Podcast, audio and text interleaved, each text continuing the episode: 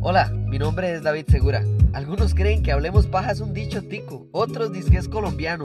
Yo lo que sé es que es un podcast para hablar, porque todos tenemos a alguien con quien hablamos paja sobre cine, series y entretenimiento. Así que si usted se apunta, yo quiero ser ese alguien para que hablemos aquí, en Hablemos Paja, de todo lo que es cine, series y mucho más.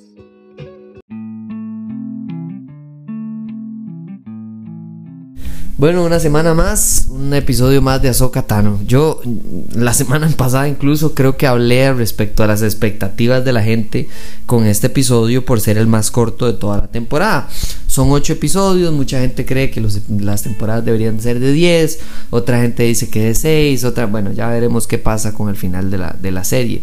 Pero este episodio me gustó, me pareció que a pesar de ser corto, lo poco que nos introdujo nos introdujo muy bien, especialmente porque no hay nada mejor que una buena sesión explicativa que, que, tenga sentido. O sea, no hay nada más aburrido que una serie o una película que nada más agarra un personaje y lo pone a decirle, mira, devolvámonos al pasado para explicarles A, B, C, y D y F para que ustedes entiendan lo que va a pasar. Eso es aburridísimo, pero cuando se hace de una buena manera, creo que eso es lo que me recomiendo de este tercer episodio. El tercer episodio básicamente se basa en lo siguiente, o sea, tenemos que pasar de sospechas a hechos, o sea, evidencia. Y entonces, claro, vamos a ver, tiene que haber alguna manera de explicar por qué a la general de toda la nueva república, que es esta Mae Hera, no le van a dar la plata y los recursos básicamente para ir a buscar al, Admiral Throne. Y me pareció que esa escena me, gustó, me gustó muchísimo. Hay gente que está hablando de que como que eh, Ahsoka es muy estoica y la otra también. Y yo, vamos a ver, yo que no me he tirado todos y cada uno de los episodios de Rebels, porque sí me he tirado todo Clone Wars, yo puedo decir que, vamos a ver, Ahsoka Tano ya no tiene 14, 15 años como tenía cuando la estaba entrenando Anakin Skywalker, o sea, ya no es la misma persona y creo que esa parte es importante como introducirla y decirle a la gente, vea, o sea, esta persona le ha ido muy mal y a diferencia de por ejemplo una Rey Skywalker que nada más todo le salía bien en las películas a esta madre no ella ha tenido que perder ella de verdad ha tenido momentos muy muy difíciles y por eso pasó de ser una carajilla de 14 años que nada más era rebelde y se fue de la, de la del consejo de los Jedi y demás a ser una, una casi que maestro Jedi ahora con, con su aprendiz que, que, que está en la serie pero para mí principalmente es el hecho de que ella más bien eso es madurez, es como esta idea como de cerrarse a los demás personas porque si yo no los dejo entrar entonces no pueden herirme.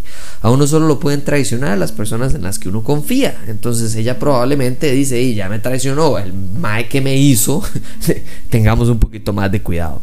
Entonces, eh, me gustó esa, esa parte de la escena de, maestro Jedi, ¿verdad? Y aprendiz y bueno, Padawan, lo que sea, me pareció interesante, me gustó muchísimo la escena donde Hera va y le pide a Mon Mothma llega y le pide a una persona que conoce, en quien confía, que sabe quién es y demás, y le pide ayuda y lamentablemente no lo logra conseguir, me parece número uno realista y número dos una muy buena manera de escribir la idea de que estas personas van a ir solas a enfrentarse a algo desconocidamente en una galaxia que nunca han ido.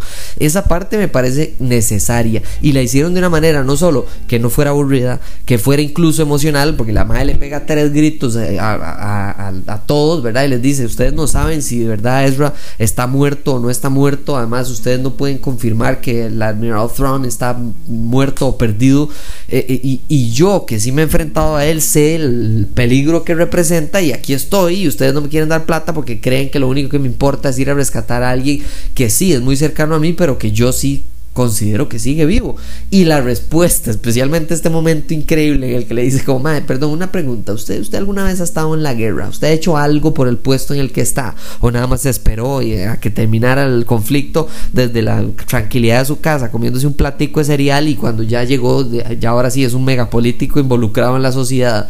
Y eso me encantó porque es parte de la crítica de, madre, Ahsoka Tano, eh, eh, eh, Darth Vader, todos estos madres que están arriba, muchos de ellos pasan pasaron por sufrimiento, por aprendizaje, por muertes, por lo que sea, para llegar donde están. Mientras que hay otro montón de ahí, de poco de centavos de fresco de chan que básicamente no están haciendo. Y entonces, esa escena me gustó, es un confronta es confrontativa, pero además tiene una sesión explicativa de quién es el Admiral Throne, por qué no me da ayuda a la República, ya no está el Imperio, quién está a cargo, qué pasó con Mon Mothma, dónde está, qué está haciendo, es un puesto importante, sí, pero aún así no tiene suficiente peso para poder ayudarle a quienes verdaderamente quiera, pues esa parte me encantó. Entonces, creo que este episodio hace esa parte bien. Y después, nada más la cereza, este pastel o muffin, tal vez, porque pastel sería de 40 minutos, este no es de media hora nada más, es el hecho de que hay toda una secuencia de Star Wars, o sea, de una persecución de dos eh, naves que están disparándole a esta mae,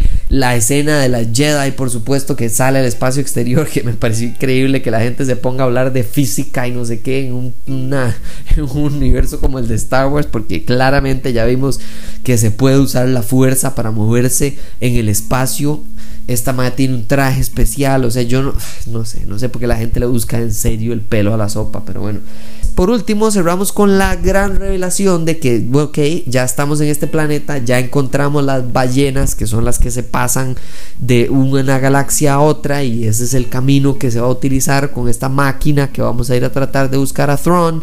Ok, entonces, claro, toda esta sesión explicativa de quiénes son las ballenas, dónde viven, qué hacen, por qué importa una ballena en el espacio, todo eso en una serie que podrían hacerlo de una manera súper aburrida de alguien como en una mesa explicando el pasado y ya eh, lo hacen más bien de una manera dinámica, en una guerra, en dos personas mm, eh, eh, peleando en el espacio y Ahsoka y la, y, la conexión con el Padawan de como estresarse al principio y después con lograr conectarse entre ellas para poder derrotar a estos madres que los quieren matar.